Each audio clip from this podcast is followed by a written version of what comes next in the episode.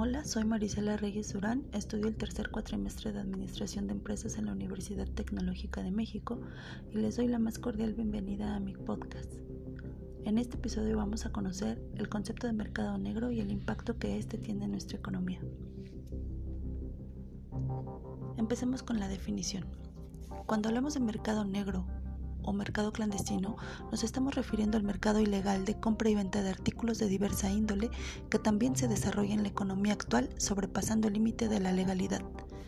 Pero dentro de este mercado negro podemos diferenciar dos tipos. El mercado negro en el que se realiza la compraventa de artículos o servicios que están dentro de la ley, pero que no están sujetos a los impuestos correspondientes y por lo tanto no son ni pagados ni declarados. Ponemos por ejemplo aquellos trabajos en los que no se declara el IVA. Por otro lado, también tenemos el mercado negro en el que los artículos que intervienen son totalmente ilegales, como por ejemplo órganos, armas, drogas, etc. Este tipo de mercados aparece o se intensifica en periodos de crisis o de control gubernamental de la economía cuando se produce una escasez de bienes de primera necesidad, hecho que obliga a los gobiernos a imponer controles de precios o racionamientos de bienes. Este mercado negro no se aplica únicamente a estos casos, ya que en una economía normal también puede producirse la compraventa de productos prohibidos de manera permanente como pueden ser las drogas. Cuando una actividad no es legal, podemos referirnos a ella de varias maneras, comercio ilegal, piratería, venta clandestina y otras. El concepto mercado negro se emplea como sinónimo de economía sumergida, es decir, una actividad económica que no se rige por las mismas normas y criterios que la actividad legal. El mercado negro es un gran problema social y económico que México enfrenta, ya que cubre el 28.8% del PIB del país. Se inflan tanto los precios que estimula a los meliantes a explotar y crear su propio mercado ilícito. El mercado negro puede existir en relación a cualquier tipo de actividad productiva o comercial, de la industria textil, de la venta de armamento, de joyería, de tabaco, de alcohol, en relación con el cambio de moneda, etc. Desde este punto de vista, el consumidor que compra un producto o servicio en el mercado negro tiene la ventaja de pagar un precio inferior al, oficial. Un ejemplo muy común es el relacionado con el alcohol, que suele ser caro en el mercado legal y más barato en la economía sumergida.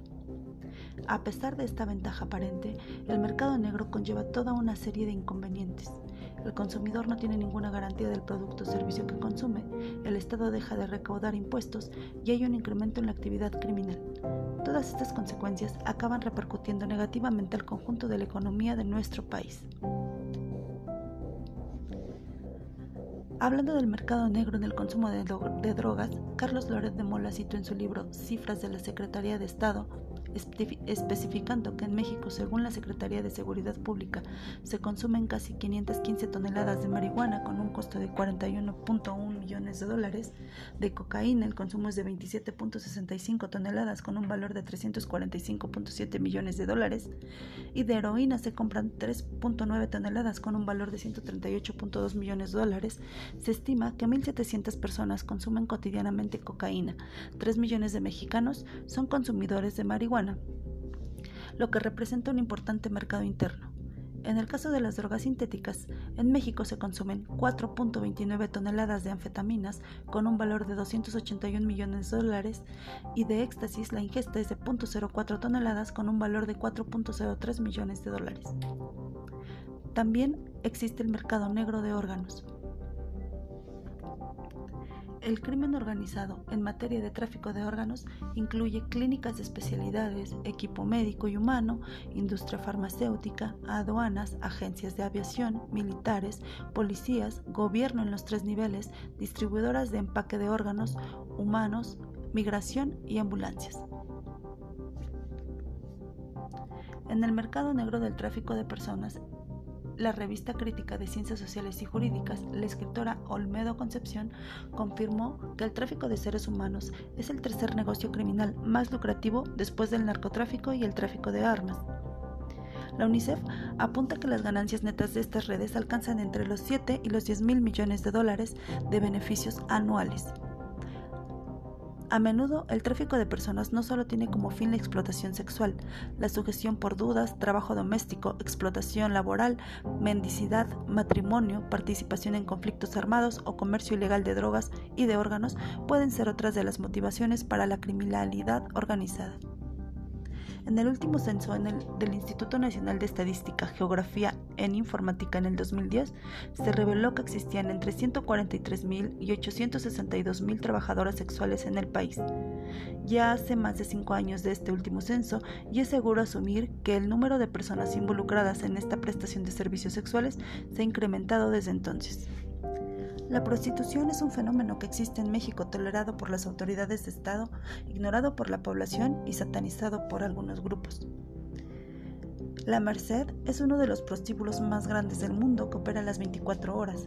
Se encuentra en la Ciudad de México y hay cerca de 3.000 mujeres laborando por la zona el Foro de Viena para combatir la trata de personas considera que la explotación sexual se encuentra en el tercer lugar de actos ilícitos más lucrativos del mundo, solo por debajo del tráfico de drogas y armas, produciendo anualmente una cantidad estimada de 32 mil y 36 mil millones de dólares. En México es el segundo solo por debajo del narcotráfico. Un recorrido por los hoteles de paso de las prostitutas de la Merced nos arrojan estos datos. En el 2016, el escritor Negrete enfatizó que 1.500 trabajadoras sexuales, de las cuales 500 son transgénero, transexuales y transvestis, generaron solo los fines de semana de cada mes del 2010 8 millones de pesos a los hoteles de la calzada de Tlalpan. Sin dejar de lado el mercado negro de las armas, Lilia Pérez en el 2012 informó que las organizaciones internacionales calcularon que unas 20 millones de armas ilegales circulan en territorio mexicano, más, de 5 millones más las 5 millones 500 mil autorizadas por la Sedena. Es decir, por cada arma legal hay por lo menos 4 ilegales en el mercado. Si hablamos del mercado negro, debemos recordar que este tipo de actividades forman parte del crimen organizado y que se trata de un fenómeno global. No es fácil acabar con el complejo entramado de cualquier actividad comercial ilegal, puesto que en muchas ocasiones el mercado negro da de comer a mucha gente que no tiene otra alternativa. Y por otro lado, las mafias que operan en cualquier mercado negro son muy poderosas y los medios policíacos para combatirlas no siempre son suficientes. El mercado negro es un elemento distorsionador que forma parte de todas las economías. Sus consecuencias son devastadoras, tanto económica como socialmente. Sin embargo, se reconoce que surge como contraparte de las ineficiencias de los mercados, de los modelos económicos y de las políticas económicas sociales. Bueno, esto es todo de mi parte. Espero que el contenido les haya agradado y les sea de mucha utilidad. Y me despido de ustedes agradeciendo el favor de su atención.